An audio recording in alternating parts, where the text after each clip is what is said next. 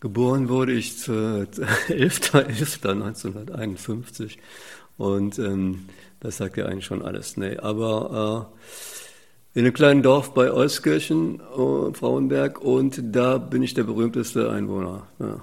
laut Wikipedia. Ja, toll, das waren ja auch nur 400 Seelen. Ne? Meine Eltern sind da gelandet, weil mein Vater da, elterliche Haus war da und nach dem Krieg das ist ja auch noch, war ja nicht viel hinter, hinter dem Ende des Zweiten Weltkriegs und da kam man dann unter und so weiter. Aber meine Mutter wollte nie da bleiben, verstand sie auch mit der Schwiegermutter nicht. Es sind also ganz normale familiäre Probleme und, und die, die kam auch aus Köln. Dann wollte sie so schnell wie möglich nach Köln. Dann sind wir 1956 nach Köln. Mein Vater war bei der Post untergekommen, kleiner Postfacharbeiter und in der Siedlung bin ich aufgewachsen. Niederstraße 9. Das ist in der Nähe von der Agniskirche. Also ich hatte noch einen Bruder, aber ich war derjenige, der es geschafft hat, auch äh, weil meine Mutter das äh, angetrieben hat, äh, aufs Gymnasium zu kommen, also in, in, in Türmschenswal, ein Dreikönigsgymnasium, damals Türmschenswal, so eine, so eine allsprachliche das Gymnasium, sehr, ja, soll man so sagen, sehr konservativ. Meine Mutter hat das betrieben, weil sie meinte, ich könnte doch Priester werden, katholischer Priester. Das ist im katholischen, eine katholische Umfeld, wo ich aufgewachsen bin und äh, das spiegelt sich dann auch wieder später in den Arbeiten zum Teil. Also diese Bildmächtigkeit und sowas alles, katholischen Kirche und die Märchen ja, oder die sagen, oder, oder wo man, glauben kann. Und das habe ich auch dann geschafft, äh, obwohl das nicht so einfach war, äh, war also als Arbeiterkind, das war wirklich so, dass da äh, mich da durchzusetzen und es gibt so Geschichten, dass ich immer besser Bescheid wusste mit der Musik, als ich 15, 16 war, das war Mitte der 60er Jahre, also und, und als die anderen noch Geigen lernten, wusste ich, wer Bob Dylan war oder was weiß ich, ja. Und dann habe ich den anderen immer so diese, diese Hypnis verraten und das wird auch alles toll. Und dafür haben die mir bei den Griechisch- oder Mathematikarbeiten geholfen. Das hatte ich einen Vorteil. Und um meinen Nachteil, weil ich wusste, ich wusste lange nicht, dass es, dass es Übersetzungen gab ne, von den lateinischen Texten. Ich wusste das nicht. Natürlich, und die anderen, deren Brüder auch immer da waren, also Rechtsanwälte oder Ärztesöhne, äh, äh, war auch rein, übrigens keine einzige Frau auf dem Gymnasium, keine einzige, ja, auch keine äh, Lehrerin. Ich wusste das nicht. Die hatten irre Vorteile und ich, irgendwann, wieso das denn? Da gucke ich doch alles nach. Nein, ich dachte jetzt, das muss ich, das muss ich jetzt übersetzen, obwohl ich jetzt Schwierigkeiten hatte. Wie auch immer. Das war der Nachteil, aber auch ein Vorteil, man musste kämpfen und 1970 habe ich dann Abitur gemacht, wollte das unbedingt schaffen, weil ich äh, damals schon diese linke Bewegung äh, äh, als Schüler auch schon demonstriert habe gegen die Erhöhung der Fahrpreise in Köln, eine berühmte Demonstration 1969 oder 68, bevor die Straßenbahn gesetzt habe und so weiter. Und ich wollte das Abitur machen, um in den SDS zu gehen. Das war wirklich so, ganz primitiv und äh, ich wollte die Welt verändern und ich hatte eine irgendeine Idee und das geht nicht so weiter. So war das.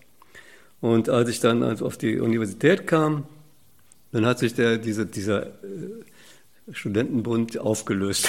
das war schon die erste Enttäuschung und so weiter. Und dann wurde es immer radikaler und maoistische Vereine. Äh, und da konnte ich aber nicht mitmachen, wollte ich dann auch nicht, obwohl ich, äh, ja, warum? Ja, weil man sollte 5 Uhr morgens zum Fortfahren an, an die Werkstore und hätte ich ja auch gemacht und Flugblätter verteilen oder sowas. Und dann hat aber dann der, einer dieser äh, etwas älteren Genossen gesagt, ja, aber so kannst du nicht dahin gehen, deine Haare sind viel zu lang. Da sind wir vor den Arbeitern nicht glaubwürdig genug. Da habe ich gedacht, also das mache ich auf keinen Fall.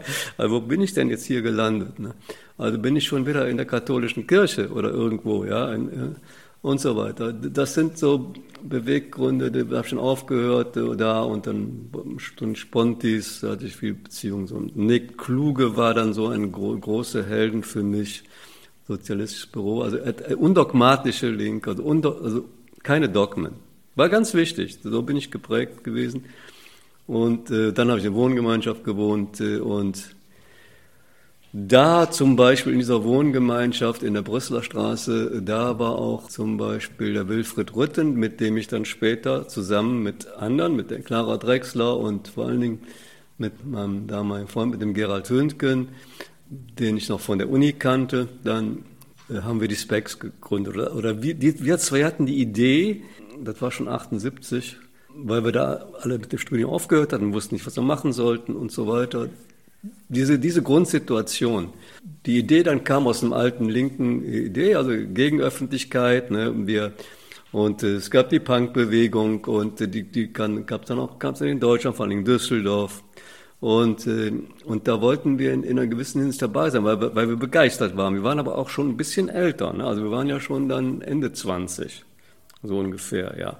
Wir wollten jetzt keine, keine direkt Musik machen, sondern über diese Entwicklung von kleinen Bands auch in Köln und schreiben oder ein Forum bieten. So, so fing das an. Diese Specs-Geschichte war schwierig, weil wir mussten erstmal Leute finden, die mitmachten und, und jeder sollte 2000 D-Mark beisteuern. Und äh, einer kam eben aus der, der Wohngemeinschaft, wo ich damals war, und Gerald und andere und war die Freundin von Gerald, war die Clara Drexler und damals, glaube ich, 18 Jahre alt, blutjung und, und, äh, und noch, dann musste man Layouter finden und, und Fotografen und so weiter. Und das waren dann die ersten Züge. 78 fing es da an. Also an, aber 79 wurde es konkreter und richtig konkret erst 1980 wo wir dann die ersten Interviews gemacht haben mit Gang of Four und äh, Susie and the Banshees. Äh, und solchen äh, schon Stars für uns, ja. Und gibt es tausende Geschichten zu erzählen. Könnte ich jetzt, müssten wir gucken. Es war eine Musikbewegung, also Punk New Wave, äh, die ähm, sozusagen behauptete, äh, man muss nicht viel können, man muss es nur wollen. Dann setze ich mich hin und, und mache, mache einen Song, ein Stück, ein Lied, äh, einen Sound den ich als äh, Einzelsubjekt äh, umsetzen kann, aus meinem Leben, aus meinem Alltag, auch mal einen beschissenen Alltag und so weiter. Ich kann mich mitteilen und kann dafür äh, eine Form finden. Ob das andere gut finden, interessiert mich in erster Linie gar nicht. Und das war ein radikaler Ansatz. Und man muss jetzt nicht dafür auf die Musikhochschule gegangen sein. Das war kaum jemand, die meisten kamen von Kunsthochschulen, aber ich erinnere mich an, an so Bands wie The Jam oder natürlich oder wie Joy Division, das war meine Lieblingsband. Und wenn man deren Geschichte verfolgt, äh, dann haben wir am Anfang auch äh, reine Expression war das, also jetzt so laut und alles muss raus und die ganzen Gefühle und so weiter. Und es ging um Mitteilung, ja. Und ich habe das verfolgt mit den Joy Division, die dann nachher auch ihren Stil gefunden haben und dann viel ruhiger wurden und und was mitzuteilen hatten, also auch eine Traurigkeit oder eine Melancholie. Und äh, ich habe den auch gesehen in Köln im, im äh, Basement damals, äh, versucht mit denen zu reden, was sehr schwierig war, weil der Sänger da einen epileptischen Anfall hat und wir dachten alle, das wäre Show. Das wäre Show und es war keine Show, es war die Wirklichkeit. Ist ja dann leider hat er sich dann irgendwann, also nicht viel später, das Leben genommen aus Verzweiflung. Und ähm, wir wollten mit der Specs mit diesem Blatt selber auch einen Beitrag im Sinne auch authentisch sein. Wir waren ja alle keine Journalisten. Wir waren nur Liebhaber. Wir waren begeisterte Liebhaber und wollten uns selber auf die Spur kommen. Äh, wie kann ich denn das jetzt ausdrücken, dass ich das gut finde? Oder was heißt das? Kritik oder Beschreibung und, und dem über, über Worte oder Sätze oder über Haltung dann äh, dem, dem nahe zu kommen. Und da, für uns war das auch eine erste Erfahrung, als würde man jetzt einfach mal auf die Gitarre draufschlagen und dann daraus was entwickeln. Ja. Das war eben auch sowas wie äh, Autodidaktentum. Keiner hat ja von uns das gelernt. Ja, wir waren auf der Uni gewesen, zum Teil, aber eben andere eben auch nicht. Und dann wollten wir ja auch Leute einladen, mitzuschreiben. Ja, also es war jetzt so, wir sollten uns was schicken und so weiter. Ja, das, das es gibt da eine Geschichte. Jahre später äh, hatten wir, gab es einen, einen Boom mit Kassetten. Also Kassetten. Leute nahmen ihre, äh, machten Musik und äh, schickten uns ihre Kassette mit, mit selbst fabrizierter Musik, was auch immer. Und wir hatten dann eine Seite eingerichtet nur für neue Kassetten. Und wir, wir dachten, das ist ja jetzt was total Demokratisches und das ist doch toll, das ist eine Basisbewegung und, und äh, das muss sein. Aber wir wurden sozusagen zugepflastert nachher und weil wir versprochen haben, wir besprechen jede Kassette, also jedes, jedes, jeden Entwurf sozusagen oder jede Ausführung. Und äh, dann ist uns das um die Ohren geflogen. Ne? Da musste man auch lernen, dass man, naja, aussieben muss und das, irgendwann ist das dann, ging es nicht mehr. Wir hatten es dabei übernommen. Das ist dann auch so Geschichten, wo man dann lernt, ähm, die, die Wirklichkeit überholt einen dann. Ja. Aber wir wollten ein Forum sein und, äh, und wir haben ja damit ja kein Geld verdient. Im Gegenteil, also wir haben, ja, wir haben Schulden da nicht, nicht so viele gemacht. Wir, wir waren immer unter einem Druck, dass äh, die nächste Druckrechnung bezahlt werden musste. Und die, das war natürlich eisern. Wenn wir die nicht hätten bezahlen können, dann wäre das die, die nächste Nummer ausgefallen und das, das wäre wahrscheinlich schon der Tod dieses Ansatzes gewesen. Äh, aber wir haben es immer wieder geschafft. 2000 Exemplare. Wir haben das dann auch selbst handverkauft. Also wir sind durch die Kölner Kneipen gegangen. Uns wurde Prügel angedroht von irgendwelchen Bandmitgliedern, die wir beleidigt hatten. Also wir haben einfach mal eine Frage gestellt und so weiter. Das war natürlich Basiserfahrung. das haben wir auch nicht lange durchgehalten. Und wir haben die Zeitung selber zusammengelegt, nächtelang. Und, und also das war alles ein sehr kleines Projekt am Anfang und, äh, und dann war noch ein Riesenformat, äh, schwarz-weiß und wir hatten auch zuerst gar keinen Vertrieb und das musste alles aufgebaut werden. Und dann war das Format zu groß für den Druck. Das war, wäre unglaublich teuer gewesen das, äh, und so weiter. Dann haben wir es kleiner gemacht, man muss Kompromisse eingehen, dann ist es farbig geworden, viele Sachen. Und bis wir unseren Rekord mal hatten mit einem verkauften Exemplar, also im Monat, einmal im Monat erschien die ja äh, von, ich weiß nicht was, 22.000 Exemplaren. Und das war, drauf war dann jetzt kein Punkmusiker oder irgendwer, sondern Jim Morrison.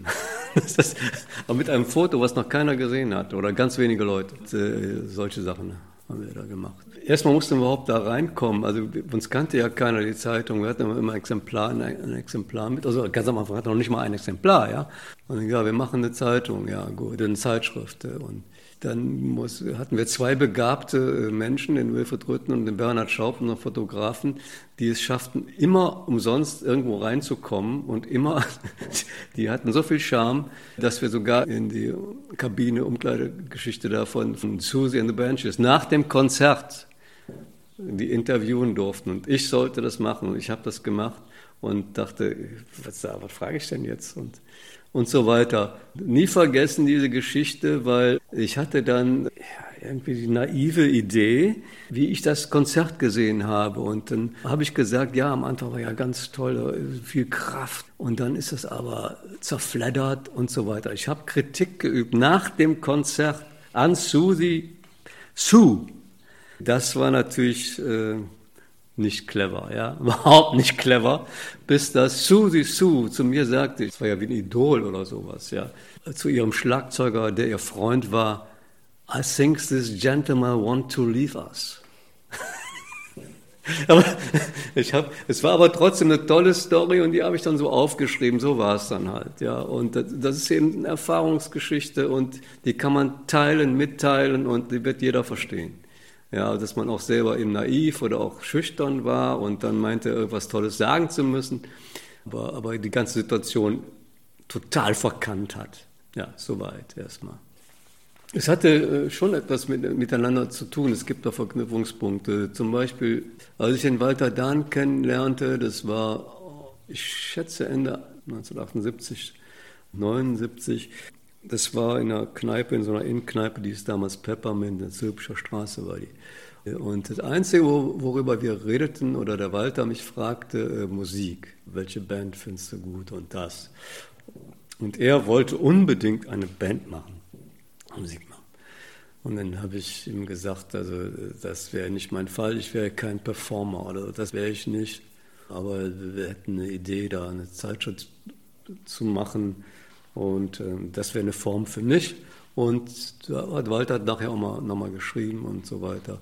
Und, äh, auch da in der Zeit geschrieben, teilweise. Und das hatte aber eine gute Bewandtnis, weil das traf ich. Ich kannte ja den Peter Adamski schon vorher.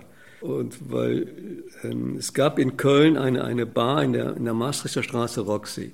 Und das, da waren Künstler, also Jürgen Klauke, sage ich jetzt mal Beispiel, oder äh, Theo Lambertin, also Kölner Künstler, Astrid Klein. Da stand immer eine Palme äh, von, ich weiß jetzt gar nicht mehr, die, war so eine Gruppe, die das mal gemacht hatte da.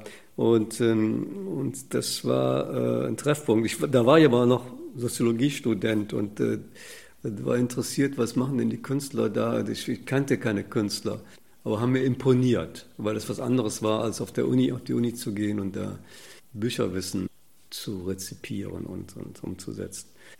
Das war die Erinnerung. Und Walter kam ja mit seiner Freundin, die wieder den Adamski kannte und so weiter und so weiter.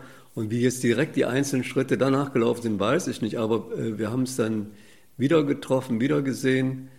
Da ging es um, der Verknüpfungspunkt zur Musik war, Texte zu schreiben, zum Beispiel Lieder, Stücke zu schreiben oder sowas. Da haben wir so kleine fotokopierte äh, Heftchen gemacht und mit, äh, aber auch mit, mit Collagen.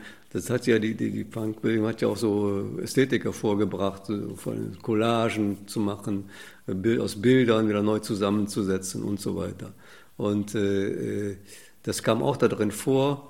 War dann der Walter dabei, Georg, wie die sich auch wieder kennengelernt haben, das ist jetzt ein bisschen zu weit führen. Es traf sich plötzlich, war ich, der Walter Dahn, Georg Dokopil und Peter Adamski zusammen und haben uns getroffen und teilten uns unsere neuesten tollen Ideen mit. Ja, so kleine, verrückte Ideen, so haben wir es immer genannt. Und äh, was man alles machen kann. Texte, Bilder, äh, Zeichnungen, lustiger, übermütiger äh, Austausch von, ist das nicht toll, ist das nicht, ist das nicht witzig, ist das nicht lustig, ist das nicht provokant genug. Ich erinnere mich an eine Sache, äh, zum Beispiel, wir, so wollten eine Installation machen, das hieß damals wahrscheinlich noch nicht so, aber ein Aquarium mit Fischen und die Fische sollten in Aktion treten. Ich sage, ja, muss man noch steigern, wir müssen vielleicht müssen wir mit, mit einem äh, wasserfesten Filzstift, müssen wir denen irgendwas auf ihren Körper schreiben. Zum Beispiel, wir wollen an Land oder irgend sowas. Und dann kleben wir dann so ein paar Fähnchen dran und Protest. Protestschwimmen im Aquarium, so blödsinnige Sachen. Ne? Ja, also die machen dann, die Tiere machen dann für uns äh, die Show und, und das war so eine kleine Idee. Es gibt tausende von Ideen. Wir haben das erste in Form von, von kleineren Heftchen gemacht. Watt Sanitär hieß noch ein Ding, kann mich erinnern. Und das wollten wir verteilen oder sehr viel zusammengearbeitet haben, direkt Walter und Georg. Und, und da war auch die erste so, sogenannte Ausstellung in, in, dem, in der Ehrenstraße, in der ganz kleinen Wohnung vom, vom Georg. Das war ein Zimmer. Und das ging da um Zeichnungen.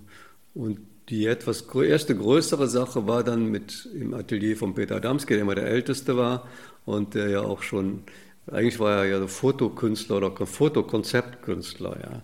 Und, und dann plötzlich teilten wir eine etwas anarchische Begeisterung.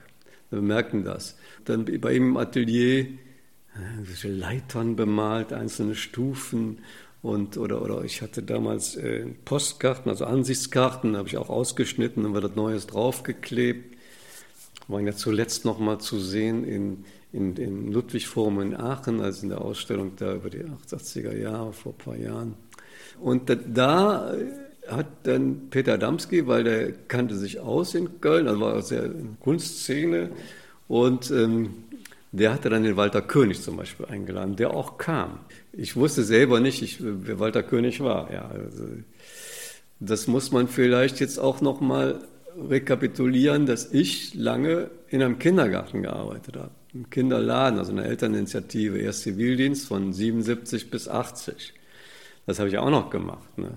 musste ja noch ein bisschen Geld verdienen. Und die anderen waren ja alle auf Kunsthochschulen, hatten ihre, ihre großen Meister gehabt, ne? also Josef Beuys oder, oder Hans Hake oder äh, Bayerle, äh, der Naschberger in, in Frankfurt am Städel. So meine Professoren waren die kleinen Kinder, weil äh, ich kannte die nicht. Ich wusste gar nicht, was ein Kind ist und musste damit klarkommen. Und das klappte immer nur, wenn man Geschichten erzählte oder wenn man versuchte, was irgend zu erzählen. Und dann, ja, dann musste ich was erfinden. Und dieses Moment der Erfindung, also ich habe dann auch Kindergeschichten geschrieben, äh, nachher. Das waren dann Spiele, nenn mir drei Sachen, also was weiß ich, Wiese, Reh und Biene. Und dann sollten aus diesen drei äh, Teilnehmern eine Geschichte werden entweder ist einem was eingefallen, ist, ist, mir was eingefallen, oder die Kinder waren alle weg, weil es langweilig war, oder da musste und so weiter. Aber das war ein tolles situatives Moment. Ich weiß noch, zu der Zeit kannte ich auch schon Peter Adamski und, und ich habe das mal erzählt und sagte, ja, ich kenne da jemanden. Und dann hat mir sogar jemand mal diese Geschichten abgekauft. Ja. Erste äh, Schritte für mich selbst, du kannst ja auch noch was ganz anderes oder vielleicht ist das was, was du kannst. Ja kam dann Stück für Stück. Ich bin mal mit dem Peter Adamski zusammen nach Sardinien gefahren, nachdem ich da meinen Job da aufgegeben hatte. War dann genug. Dann habe ich angefangen zu zeichnen. Ich, ich wusste nicht, wie das ging. Ich habe so einfach angefangen und dann war natürlich der, der Peter Adamski war ein guter, sehr guter Zeichner und der hat dann aber auch gesehen, dass ich da was wahrnehme und, und das umsetze direkt. Also, ich weiß, irgendwelche Felsen im Meer und dies und das und da wurden dann plötzlich Wesen und, und die verknüpften sich und dies und das. Und da ging es ja nicht um Realismus, sondern es ging um, um eine eigene Welt zu entwickeln, ja. Und, und zu, zu gucken, was ist jetzt spannend, was bleibt, ne? was, was, was ist da für ein Spannungsmoment da drin, hinterfragen, aber erst zuzulassen, es hat irgendwas mit Surrealismus zu tun natürlich, aber es ist, das wusste ich damals nicht. Wo ich wusste, was Surrealismus ist, aber dass man es selber macht, ist noch was anderes, ja. So fing das an und Walter und Georg machten was zusammen und, und dann haben wir zu viert, wie gesagt, irgendwann mal die Idee kam dann auf, wir müssen jetzt mal richtig Gas geben. Und das heißt, äh, ähm, ausstellen etwas Größeres. Die ist nicht nur in Ateliers, und, aber es soll etwas sein, das weiß ich, wir haben ja lange darüber uns ausgelassen. Das soll ein Ort sein, wo, wo, wo das zeigen. Das ist also keine Galerie, um Gottes Willen. Ja, wir waren also eigentlich sehr skeptisch gegenüber Galerien, also Kunstmarkt, und das war jetzt einfach nur ein, war eigentlich fast ein Gegner. Und es sollte ein Ort sein, der, äh, ja, der einfach ähm, minderwertig ist, oder wie nennt man sowas, der unmöglich ist für Leute, die Kunst machen wollen. Das ist unmöglich, eben gerade für manche nicht unmöglich, sondern das ist der beste Ort. Aber für den Avantgarde-Künstler war das natürlich, da pfeift man drauf. Das ist doch irgendwo nicht cool, würde man heute sagen. Und das war der Raum des BBKs, ja, in der Hahntorburg am Rudolfplatz. Und wir gehen dahin, weil es für die anderen der uncoolste Ort ist. Vor allen Dingen für Leute, sagen wir wie damals die Kunstszene, Jürgen Klauke nenne ich, nenne ich jetzt mal stellvertretend, war, war lustig. Dann haben wir uns da ausgebreitet, alles Mögliche, äh, war alles möglich. Also es, es gab keine, äh, weil ich weiß, gab es keine äh, aufgezogenen Bilder oder sowas. Das gab es nicht. Wir haben direkt auf die Wand gemalt, wir haben auch zusammengearbeitet. Ich habe also mit Knetgummi kleine Figürchen gemacht, die dann auf dem Boden waren und äh, dann haben wir so eine Wendeltreppe auf jede Treppenstufe, alle Vogelnamen aufgeschrieben und die Ausstellung hieß auch wenn das Perlhuhn leise weint. Ja, also so. wir fanden das alles toll. Wir hatten irre viele Räume und dann gab es sogar eine Kritik vom Stadtanzeiger, die Frau Marlies Grüterich. Tenor war Kindergarten. Also das ist doch jetzt pubertäres Gedönse, ja. Und ich fand das sehr gut, dieses Begriff Kindergarten, weil wenn man, wenn man das machen könnte, wie, wie Kinder das machen, das ist erstmal schon ein wahnsinniger Pluspunkt, ja.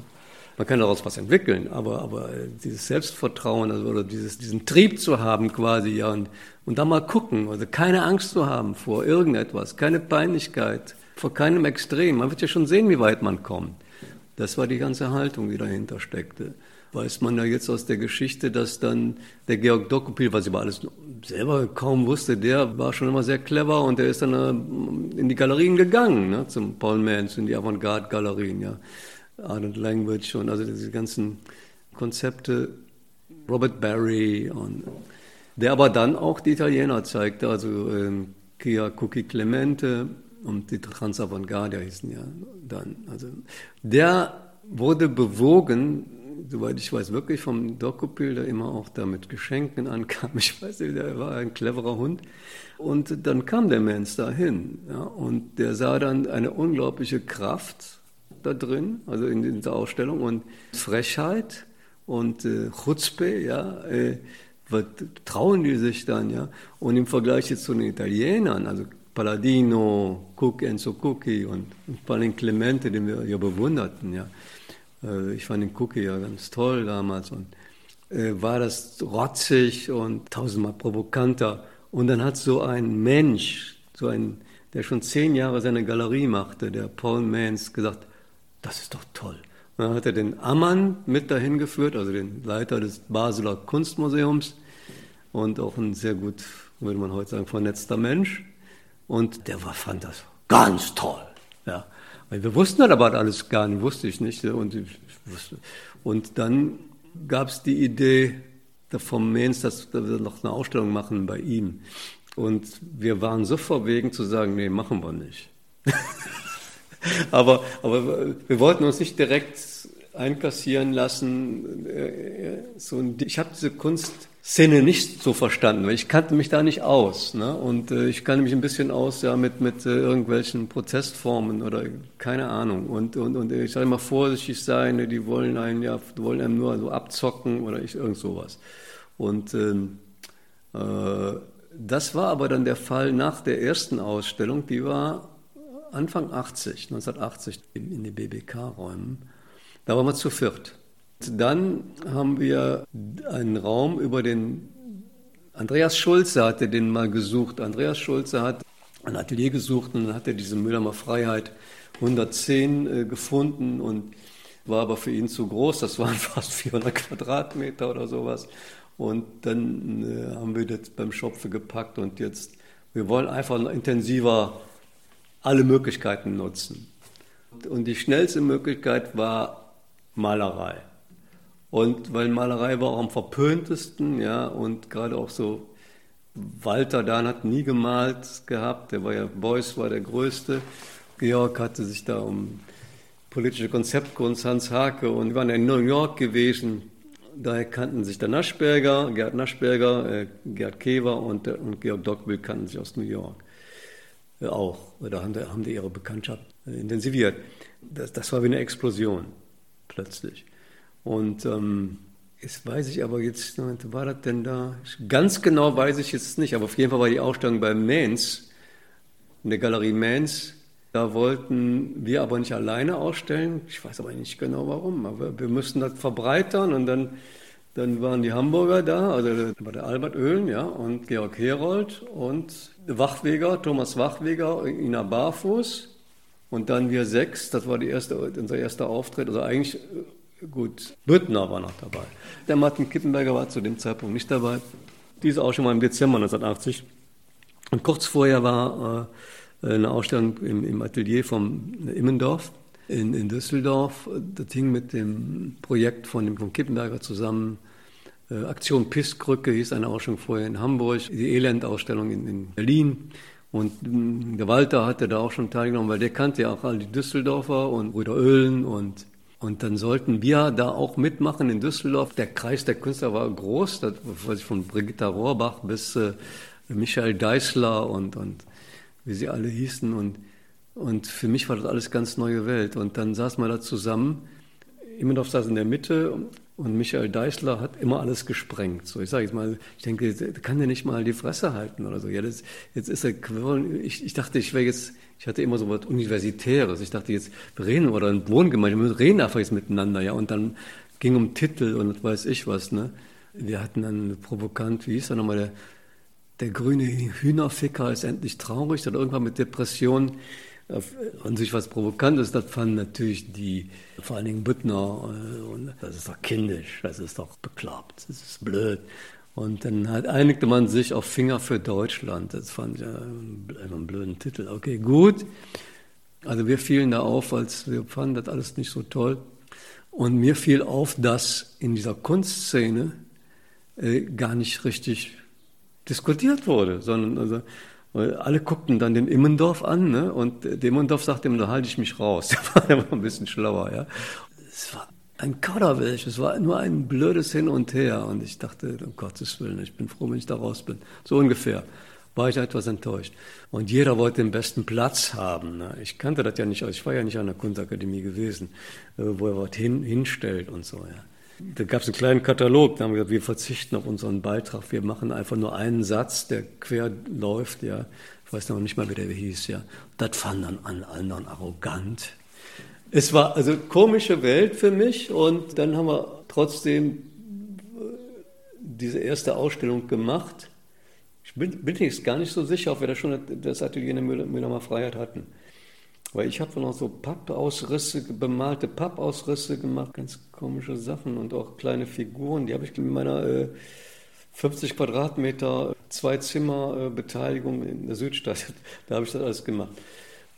Irgendwann mal haben wir aber das dann probiert mit dem großen Atelier, weil es hat unglaublich eingeschlagen, diese Ausstellung. Es gab einen Spiegelartikel. Müllemer Freiheit hieß die und interessante Bilder aus Deutschland. Interessante Bilder aus Deutschland war der Vorschlag jetzt der Hamburger, sage ich jetzt mal. Da war ja auch schon bei Pomens. Wolfgang Max Faust, das war damals ein Schreiber, der hatte auch was geschrieben über uns schon und über die Italiener zum Beispiel, über Cookie Clemente. Und der meinte, nennt euch doch Müllermer Freiheit. Und wir sagten, oh ja, ist gut, alles was mit Freiheit zu tun hat, ist doch toll. Und Hauptsache, jetzt hatten wir das Spiel so ein bisschen begriffen, dass wir als ähm, Gruppentitel äh, da sozusagen, also äh, Benennung auftauchen. Ne? Mühlheimer Freiheit und interessante Bilder aus Deutschland. Wobei jetzt die anderen dachten, also jetzt äh, Büttner Ölen, wahrscheinlich, ich vermute das jetzt mal, sie machen natürlich die interessanten Bilder und wir machen dann nur Quatsch. Es gab schon so immer so ein bisschen Reibung, und, aber war, war ja okay. Wir haben es schon verstanden, als dass wir zusammen was machen. Ja, also jetzt im Atelier haben wir ja auch zusammen da gearbeitet. Als wären wir jetzt sozusagen eine eigene Klasse. Briefe zusammengeschrieben. Es gab die allererste Ausstellung, dieses Bildwechsel, die war im Hanseatenweg hier in Berlin, in der Akademie der Wissenschaften. Und die hieß Bildwechsel, genau. Und, und dann haben wir, haben wir äh, Unsinnsbriefe geschrieben an den Ernst Busche. Also, haben zusammengesessen und Sachen überlegt und aber auch Bilder zusammen auch gemalt und eines zum anderen gegangen. Was machst du denn da? Das ist doch, probier das doch mal. Und das war wirklich, wir fuhren dann morgens dahin aus der Südstadt, ich oder, oder andere. Dann waren wir den ganzen Tag da und abends sind wir dann in die Kneipe noch gegangen und bekam ja auch Besuch. Zum Beispiel der berühmte, wussten wir, ich, ich kannte die nicht, der berühmte Sammler und ehemaliger äh, Vertreter Andy Warhols ja in Europa, also der Bischofberger, Bruno Bischofberger, den der Menz ja kannte. Ja, wir hatten, das war eben nach der Menz-Ausstellung, stimmt.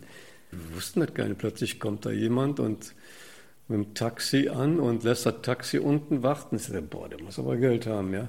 Und der ging nur rum und sagte, das will ich haben, das will ich haben, das und das und das. Und hat er da 20 Arbeiten gekauft, so ungefähr. Und wir dachten, was macht denn der? Also, sollen wir das wirklich machen? Aber wir kein Geld hatten, haben wir es natürlich gemacht, ja. Und wir waren sowas wie in so einem Rauschzustand, dass wir immer weiter produziert haben. Zusammen, aber auch für, für einen selbst. Es war immer klar, wir können zusammen was machen und jeder für sich. Und das war immer beides. Und je unterschiedlicher wir waren, desto besser, desto größer die Variabilität. Also das, das hat es gebracht. Das Einzige, was uns richtig verbunden hat, und das im Sinne von Gruppe, war so ein gewisser bissiger Humor. Ja? Also der auch eben keine Scham hatte, also im Sinne von, das darf man nicht, man darf alles. Ja? Und äh, also nicht alles, aber man darf jetzt auch über die Grenze hinausgehen. Was weiß ich, dann hat Dokopil mal angefangen, äh, Nazi-Kunst, so, so hehre Menschen zu malen und und dann haben wir zusammen Titel gefunden, die dann natürlich für das ironisieren und so weiter und so weiter. Also das war so gemeinschaftliche Produktion. Es war ja äh, eine verrückte Zeit, äh, weil, weil es immer weiterging. Also erstmal hat man ein bisschen Geld verdient, was ich jetzt, um nochmal auf den ersten Teil zurückzukommen, äh, auch in die Specs gesteckt habe. Ja? Also jetzt, das war halt so. Also man, man braucht ja nicht viel zum Leben. Das war wichtig, weil dadurch doch so eine Druckrechnung, also jetzt hing einen immer am Nacken. Dann kam ein äh, der Franz Hax aus Groningen, ein Museumsmann, besuchte uns. Ganz toll, ist ganz toll. Man wurde immer bestätigt. Das ist ja irre. Das feuert einen natürlich selber an, das ist ganz wichtig. Und dann sagte er, ja, wir machen eine Ausstellung in Groningen, im Museum. Das war nicht viel später, das war ein, Anfang 81 in Groningen. Und jetzt muss man das wirklich mal festhalten. Also ich hatte angefangen, ein Bild zu malen auf eine große Leinwand. Einfach losgelegt und war dreiviertel Jahr später im Museum. Ich meine, das war jetzt natürlich eine Provokation für viele andere Künstler. Wir haben das alles hingenommen wie Manna. Das war eben so. Und das macht man dann weiter, bis es nicht mehr geht. Wir wurden natürlich total angegriffen, ja. Was ist denn das für ein Verein? Hochgemute Nichtskönner, ja. Peter Iden, Frankfurter Rundschau, von sogenannten seriösen Kritikern war das da der letzte Dreck, den wir machten. Mülleimerfreiheit, ja. Aber ich habe mal gesagt, so, dass, dass dieses Nichtskönnen, ne, das ist die Voraussetzung für Können, immer. Ja? Also, also, es muss jetzt erstmal jemand schaffen, etwas nichts zu können. Dann kann ich anfangen. Das Schlimmste ist ja Mittelmaß, ne? immer, immer. Ja? Und auf der Basis des Nichtskönnen kann ich doch wunderbar arbeiten. Ich fand das also immer eine tolle, tolle Idee von Herrn Eden. Er meinte das natürlich anders, ja klar. Also das wäre arrogant. Aber ist es arrogant, sich wirklich zur Schau zu stellen und alles zu ernten von höchstem Lob bis Vernichtung? Gut, kann doch jeder machen, ist ja nicht verboten. Es kann doch jeder sagen, morgens aufstehen und sagen, ich, ab heute bin ich Künstler. Ist nicht verboten. Kann doch jeder sagen. Ja, mach es doch, mach doch weiter. Wir haben, glaube ich, sehr viele Leute ermutigt, ne? selber was zu machen, also jetzt zu malen und das. Ich glaube, Herr Bösner hat uns viel zu verdanken, die Bösners, ja, also dass sie ihre Welt da aufhaben bauen können, ihre Filialen und so weiter, ja. Gerne mindestens nur ein Prozent, jetzt reich. Nein, aber egal. Aber es ging nur darum, sich selbst etwas zuzutrauen. Das ist so ähnlich wie mit dem Punk, be yourself. Dann wirst du schon merken, dass das gar nicht so äh, einfach ist. Ja? Aber probier's. Und soweit ich weiß, gab es eine Ausstellung in, im Ludwig-Forum in Aachen äh, und äh, mit Neue Wilden, äh, wo, die, wo dieser Begriff auftauchte der aber so gemeint war, da waren, aber keine, unsere Generation war da gar nicht vertreten. Ich, höchstens Fetting, ich weiß es nicht mehr. Äh, das war dann, war das neue Wilde, war dann Baselitz, Immendorf. Aber wir waren damit eigentlich erstmal gar nicht gemeint.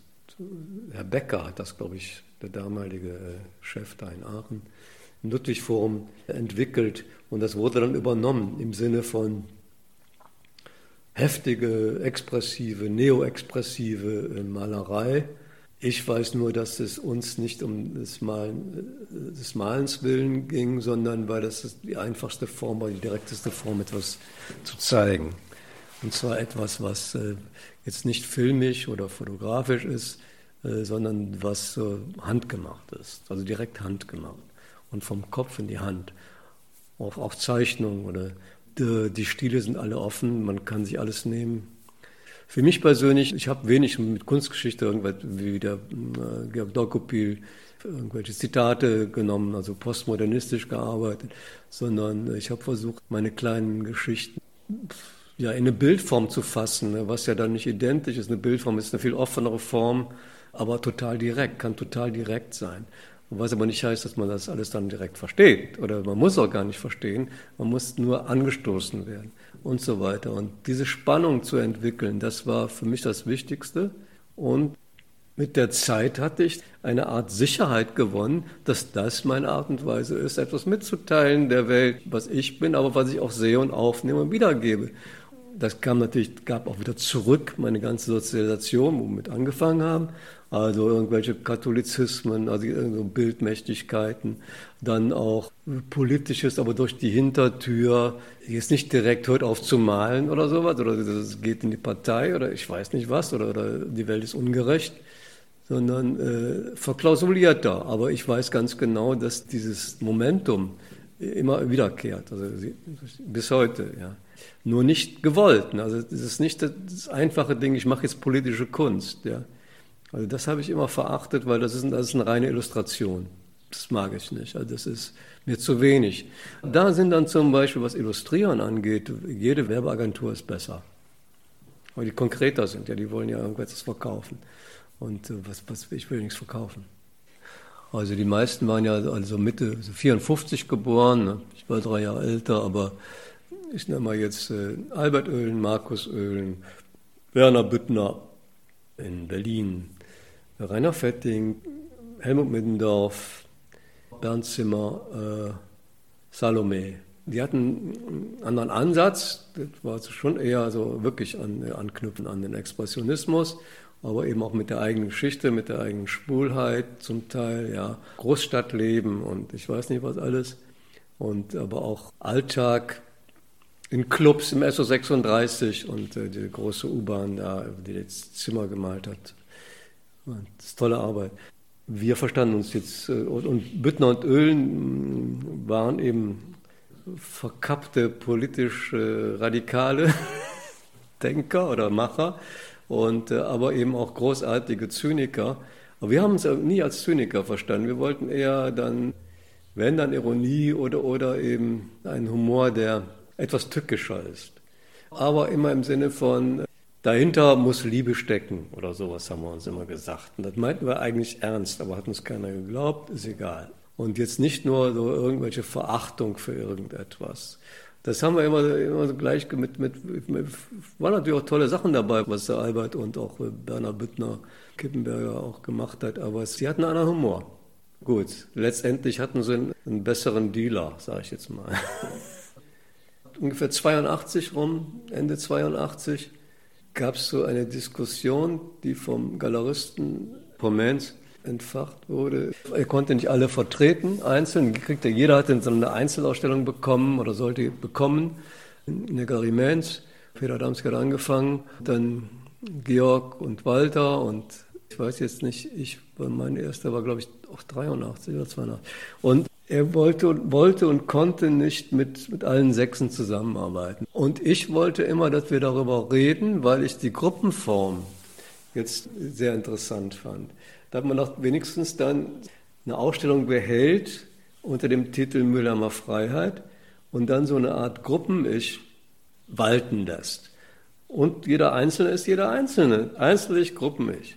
Da aber das Gruppen-Ich sowas voraussetzt wie ein Wir, ja, das war dann aber nicht mehr da offensichtlich.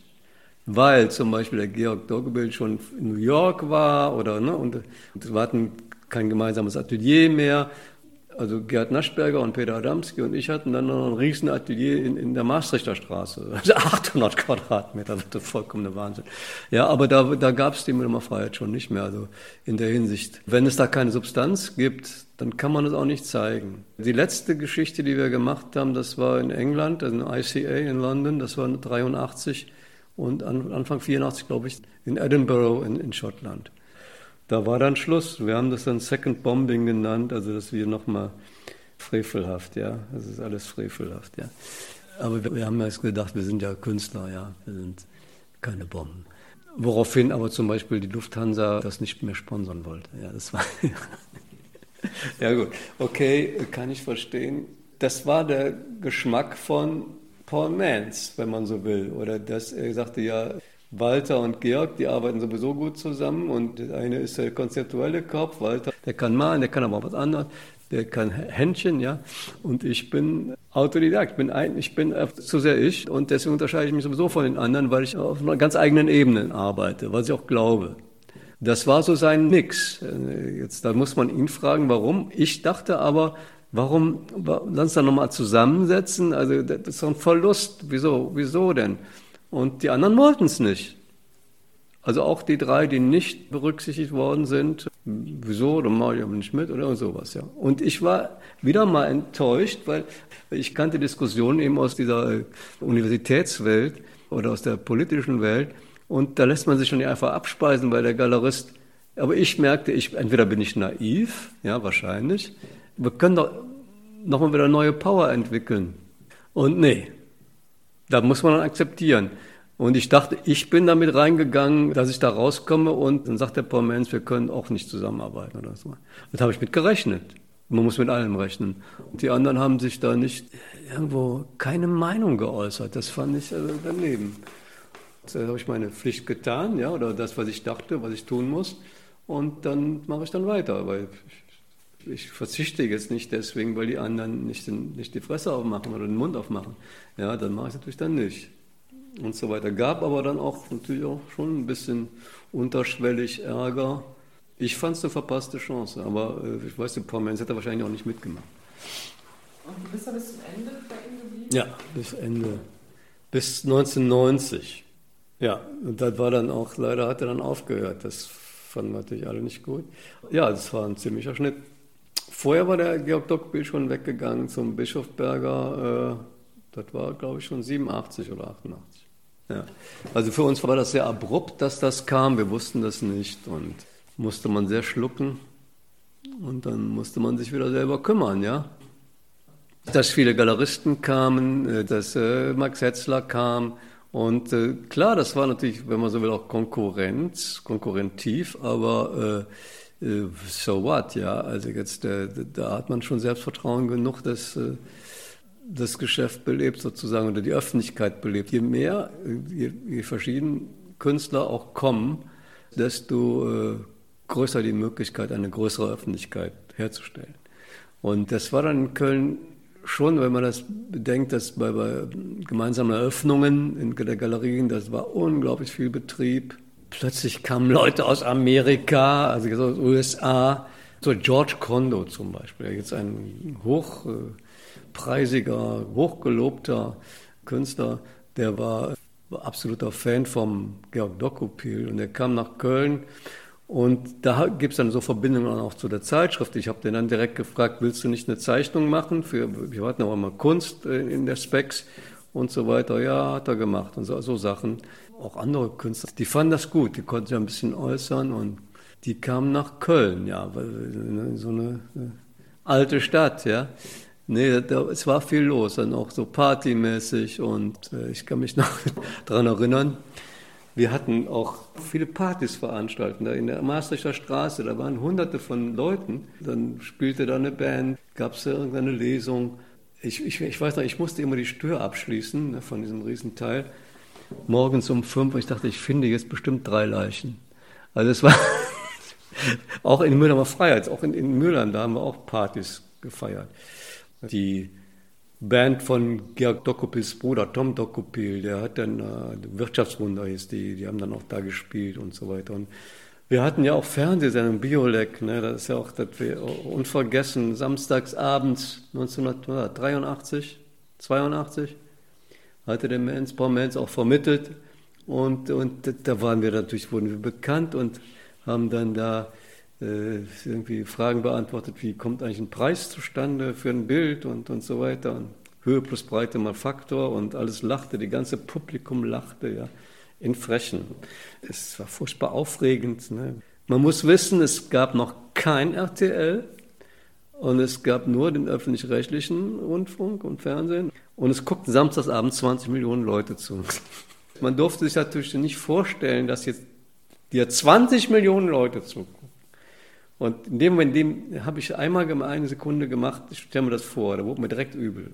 Aber man ist in derselben Sendung mit einem der größten Liederschreiber, Chansonniers, äh, Charles Aznavour. Ich meine, das ist ja äh, einer der größten überhaupt, ja. Dann denkst du, wow. Ne? Aber dann spielt er noch Wirtschaftswunder da. Von, vor einem Bild, was Walter und Georg gemacht haben, ein Riesending, ich weiß zwölf Meter mal so. Ja, das war natürlich ein großer Erfolg und, und äh, was übrigens dann auch wieder Häme und Kritik einbrachte, unter anderem. Wer sich am lautesten beschwerte, war Jörg Immendorf, weil wir würden die Kunst verraten. Ja, das fand ich schon, naja, anmaßend, weil, weil er wäre wahrscheinlich gerne da gewesen. Ja. Es ging ja darum, Öffentlichkeit zu schaffen, immer Öffentlichkeit. Äh, ich weiß nur, dass danach, da gab es eine Ausstellung vom Stenek Felix in Essen im Volkwang-Museum. Das war zehn Künstler aus Deutschland, eben die Hamburger, die Berliner und die Kölner, sage ich jetzt mal. Als die Eröffnung war, da war das total voll, viele junge Menschen und alle wollten Autogramm haben. Da dachte ich, wo bin ich jetzt? Ja, die hatten all diese Sendungen gesehen und plötzlich sind die alle in einem Museum. und gucken sich das an. Das ist doch, ist doch ein Riesenerfolg für die Kunst. Gucken sich auch andere Sachen an, nicht nur jetzt das Neue. In Essen war das und dann gab es zwölf Künstler aus Deutschland in Basel bei Jean-Christoph Ammann. Später gab es noch so eine Tournee. Da gibt es eine Geschichte zu erzählen, um dass plötzlich wir, unsere Generation, auch der Volker Tanner zum Beispiel, so ein Einzelgänger, und natürlich Walter und Georg bei Mary Boone ausstellten in New York. Ja, das war sehr früh, das war schon 82 oder 83. Und ich stellte aus, ich glaube, Albert Oehlen hat auch eine, eine Ausstellung gemacht bei Eliana Sonnabend. Und der Volker Tannert auch. Ich habe zwei Ausstellungen gemacht bei Eliana Sonnabend. Und plötzlich hatten wir ein amerikanisches Publikum. Das war unsere Generation. Und das war natürlich jetzt für Galeristen wie Michael Werner unmöglich, ja. Wo waren jetzt seine Leute? Ja, das ist doch, das sind doch die Väter, die müssen doch erstmal gezeigt werden und nicht jetzt die Jungen. Aber wir haben quasi den Boden bereitet, behaupte ich, ja. Und dann äh, kam dann plötzlich die Baselitz-Ausstellung und in meinen Augen noch viel zu spät wurde dann der eigentliche Verbindungsmann ja zu uns, sage ich jetzt mal. Eher war das dann Sigmar Polke, ja gerade was die Hamburger angeht, aber auch uns, wir waren, oder Walter auch, wir haben den, den haben wir immer bewundert. Das war eigentlich kaum noch zu toppen. Sigmar Polke, der hatte da noch nie eine Ausstellung. Ich weiß, weiß nicht, wann die erste große Polke-Ausstellung war in New York, weiß ich nicht. Nicht Anfang der 80er Jahre. Und auch Richter nicht. Der Einzige, der in New York bekannt war, war Joseph Beuys, ne? bei René Block. Ja. Das war die große die Performance mit den Kojoten. Das war ja vorher Deutsches, nein, ich komme vorher. Eben vielleicht der Maler, der die Nähmaschinen malt. Konrad Klappbeck, ja genau. Der ist auch ein bisschen älter. Internationalen Erfolg, das muss man einfach so sagen. Also, oder auch mit dem, mit dem Surrealismus, letzter Surrealist und so weiter. Tolle Arbeit. Ja, das gab ja auch Schnabel, gab die amerikanischen Maler, die waren ja doch in Deutschland erfolgreich oder vor allem in Holland, Niederlanden und es gab dann die ersten Verbindungen nach New York. War aber ein schwieriges Pflaster und nachher, also man hätte eigentlich da sein müssen in New York, um das, das Feuer da aufrecht zu erhalten. Und war nicht meine Welt so sehr, ja, dieses dauernde Smalltalk und äh, dabei sein. Und Kippenberger hat, das war ein bisschen später dann. Und, Georg Herold hat es auch nicht richtig da, auch kein großer Entertainer man muss dann da sein. Also wenn man nicht da ist, kommt man nicht vor. Das ist so. Und man muss diesen Zirkus da wirklich mitmachen, sonst klappt es nicht. Ich habe mich nur gewundert, dass Georg Dokopile ja da auch dann früh schon in New York war, also dann auch gute Freunde hatte, Donald Bachelor, Bachelor, Bachelor, Kondo und also so und Leute, die auch dann Erfolg hatten. Ich habe mich immer gewundert, dass er da nicht richtig durchgestartet ist. Das habe mich gewundert. Ist er noch lieber nach Spanien gegangen, ja. Ja, von der Specs, nach fünf Jahren hat die sich äh, verändert. Und zwar, dass Gerald Hünken, der hat sowas wie einen Chefredakteur gemacht bei uns und äh, auch ohne Geld, ne, das ist immer das Wahnsinn. Da gab es, äh, wie oft in, in solchen Eigenverlagen, gab es dann auch schon mal Streit und, und, und Intrigen und sowas. Und es war bitter. Ich habe dann versucht, das wirklich zusammenzuhalten, aber klappte nicht und dann mussten wir einen ganz anderen Weg nehmen. Dann haben wir Dietrich Dietrichsen gefragt, äh, weil der war schon wieder befreundet mit der Jutta Köter, die dann auch schon für uns da gearbeitet hat und ob er nicht für uns da schreiben will. Und der hat schon was geschrieben gehabt, ja, und ein paar Artikel. Und dann hat er die Zeit, da war das eine, auch eine bisschen andere Zeitung, da, Zeitschrift dann, ist klar. Sonst wäre sie tot gewesen. Es gab für so, so Leute, die, die, die alte Spexe, also so Clara Drechsler und die ihre eigene Sprache, ihre Wucht auch mitgebracht hat und die Leute so provoziert hat oder auch direkt eine direkte Schreibe hatte, auch entwickelt hat.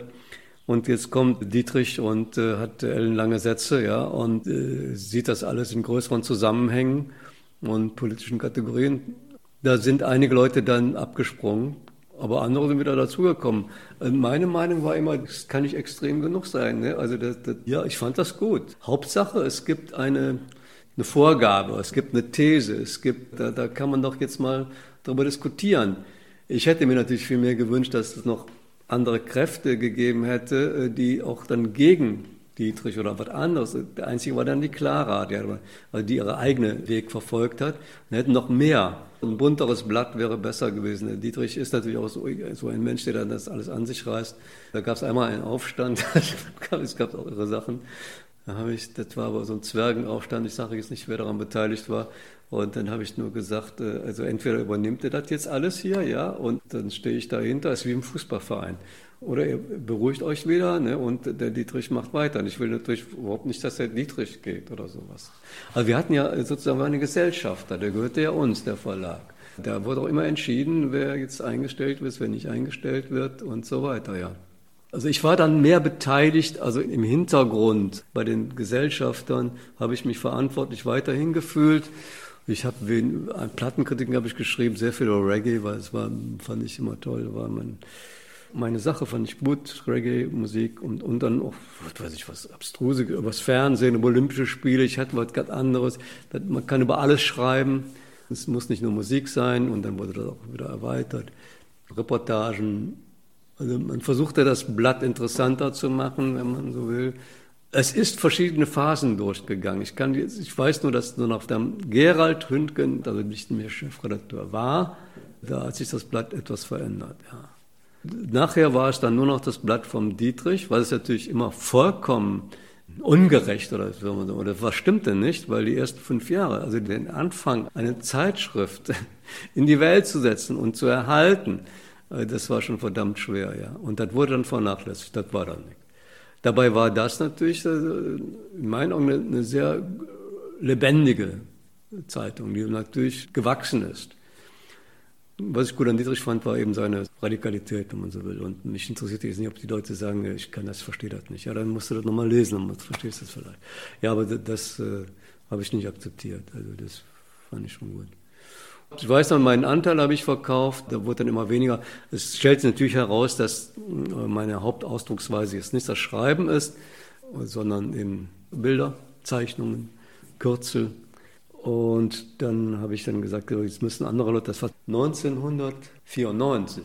Die, unsere Generation ist da rausgegangen, also unsere Generation ist gut. Also die Clara, ich und weiß ich nicht noch wer.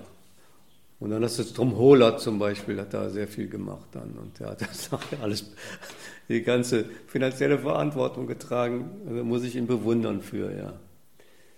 Ja, und bis vor, wann war das next? Letztes Jahr oder irgendwann mal ist er eingestellt worden, ja. Den Kippenberger. Äh, war natürlich ein, äh, ein leuchtender Pfad. Ja, also er, er, er war auch jemand, der alles an sich reißen wollte und hat er auch gemacht und hat er aber auch für, hart für bezahlt. Ne? Wir kannten uns, klar. Und er fand den Doku gut, weil, weil er äh, immer einen ausgab oder ich weiß nicht was. Man muss es differenzierter sehen. Er fand jetzt, wenn ich über mich rede, fand er, ja, der macht ja dann auch die Specs, ja. Und der hat ja noch was anderes gemacht. Da hat er immer toll gefunden. Und schon ganz am Anfang, also fand er das toll, weil das Öffentlichkeit war, ja. Und, und ich und der Dietrich dann da. Also es sind immer, geht immer so um Personen, ja.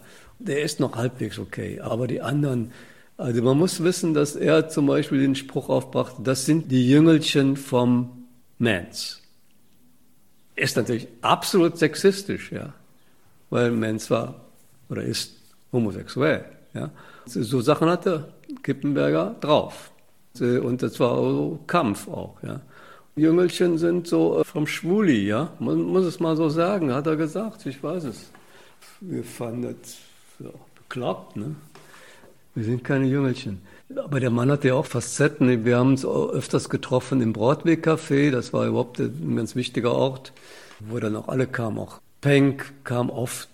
Das war eine gemütliche Runde, sage ich jetzt mal. Auf der anderen Seite hat man auch die Wahrheit gesehen, was es heißt, äh, so von, von Martin Kippenberger, der äh, immer so sagte, so, ich fahre jetzt nach Düsseldorf zur Sammlerbetreuung, nannte er das, ja dann ist der Name nicht von der Sammlerin, aber das hieße Arbeit. Ne? Arbeit am nächsten, so Geheimdienst am nächsten, ja. Arbeit. Und man kann das eigentlich aber nur aushalten, wenn man sein Spezialgetränk vorher getrunken hat. So ungefähr, ja. Er war in einer gewissen Hinsicht der, der authentischste, also jetzt der, der, der äh, immer sehr direkt war äh, und auch Leute angegriffen hat, sehr aggressiv, sehr aggressiv, aber dafür auch einen hohen Preis bezahlt hat. Also das ist er. Ne? Wie alt ist er geworden? Ich weiß es nicht ganz genau. Auf jeden Fall, er war nicht feige. Er hat aber zum Beispiel auch immer, immer so rumgetönt, ich habe schwarze Listen. Und da steht alles drauf, wer, wer ein Arschloch ist und sowas. Ja. Und mir hat er mal gesagt, ich habe mich da jetzt gestrichen. Kippenberger. Ja. Weil ich, ich hatte irgendwann mal einen Artikel geschrieben für, gab es eine englische Kunstzeitschrift, wie hieß die noch? Wann ist das ähm, Ludwig-Museum gegründet, äh, eröffnet worden? 87? Sowas, ne?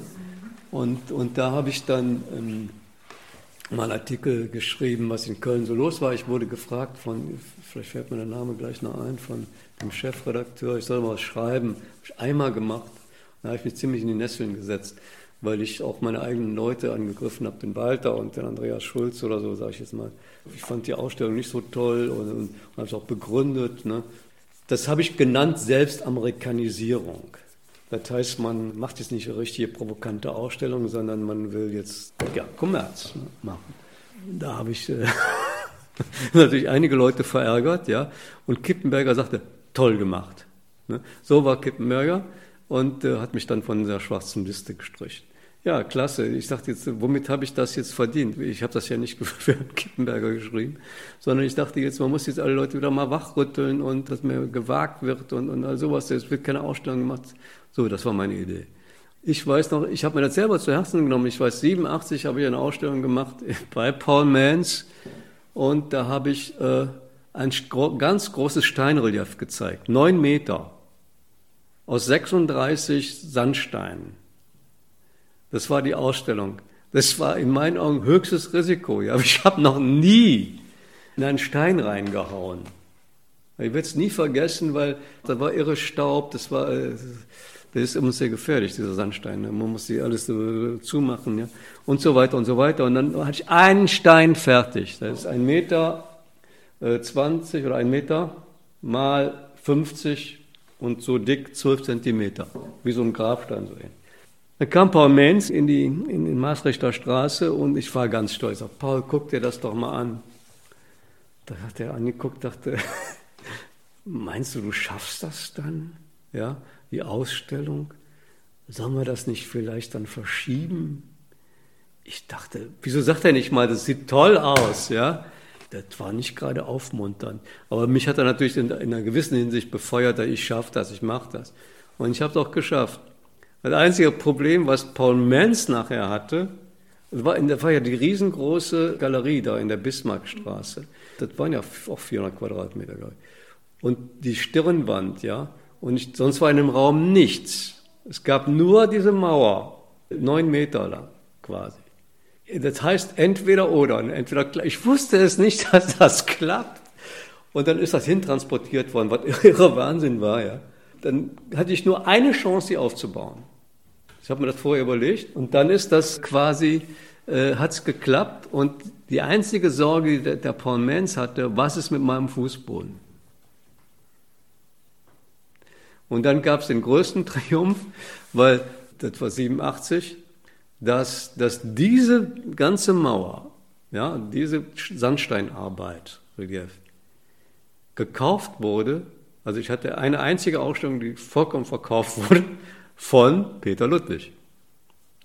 Weil das erinnert ihn an irgendwelche präkolumbianische Aztekenkunst, ich weiß nicht was, egal, er fand es toll und musste Siegfried Gohr, musste die dann ausstellen, obwohl er, er die Nase rümpft, der konnte nichts mit anfangen. Und im, im Ludwig-Museum und ist dann bei bester, erster Gelegenheit dann wieder im Depot verschwunden. Und für Mans war das eine sehr merkwürdige Geschichte, weil es gab ja die berühmte Ausstellung von Hans Hake, der Pralinenmeister, über über Peter Ludwig. Und seitdem hat ja Peter Ludwig die Galerie total gemieden. Ja. Der Menz hatte dann äh, auch Risiko gemacht. Das fand ich auch super vom Menz. Ja. Der wollte immer die Arbeit kaufen ne, vom, vom Hake. Und das hatte ein, alle durften, nur er nicht. Ja.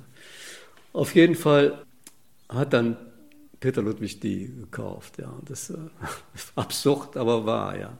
Mein größter Erfolg. Ja, auf jeden Fall das Risiko eingehen, eine Ausstellung zu machen. Das, das war jetzt der, das Band. ähm, ich habe mir immer gesagt, die nächste Ausstellung muss wieder ganz anders sein und so weiter. Ja, so, so war es. Ich habe das versucht zu machen. Ich glaube, dass ich bei Mainz das auch geschafft habe. Und als er aufgehört hat, war das ziemlich blöd, weil da mein Spielfeld weg war.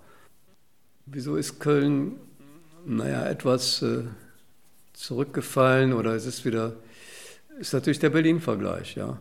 Das heißt aber jetzt nicht, ich habe immer, ich habe ja dann angefangen zu unterrichten, also, also zu lehren in Kunsthochschulen und die Studenten, ich habe denen immer gesagt, dass ich, als ich in Braunschweig war, noch für ein Jahr oder so, nachher war ich in Dresden, wenn ihr was wollt, geht nicht nach Berlin, sondern nach Köln. Da gibt es jetzt wieder was zu beackern. Ja? Äh, es gibt eine, eine, Sammlerschaft. Außerdem ist Köln nicht Köln, sondern Köln ist Düsseldorf und Köln ist Bonn und Köln ist Aachen. Also das ist eine, eine äh, das Rheinland, ja, und, und da gibt es auch eine tolle Hochschule und so weiter. Und ähm, da könnt ihr Fuß fassen. Ihr, müsst dann selber was gründen. Es, kann wieder eine neue Gründungsphase geben. Ich habe das nicht negativ gesehen, sondern ja, wenn es woanders einen, äh, einen, anderen Spielort gibt, wo die Entwicklung sozusagen das Ding ist, ja, dann hast du es sehr schwer. Aber dadurch, dass irgendwann mal kommt das auch wieder ruhiger ne, und dann wird das andere wieder interessanter. Außerdem eben die Nähe zu Holland, zu Niederlanden, zu Belgien, zu Frankreich und so weiter. Und äh, da muss man dann ran, ja. Ich weiß nur, das müssen dann die Künstler oder die, die Kunstschaffenden, wie es heute so schön heißt, äh, selbst machen. Und auch Galeristen oder junge Galeristen oder junge Sammler, die es bestimmt auch wieder gibt in, in Köln ja, oder in, in Düsseldorf. Die müssen nach vorne treten, sich nicht ins Boxhorn jagen lassen.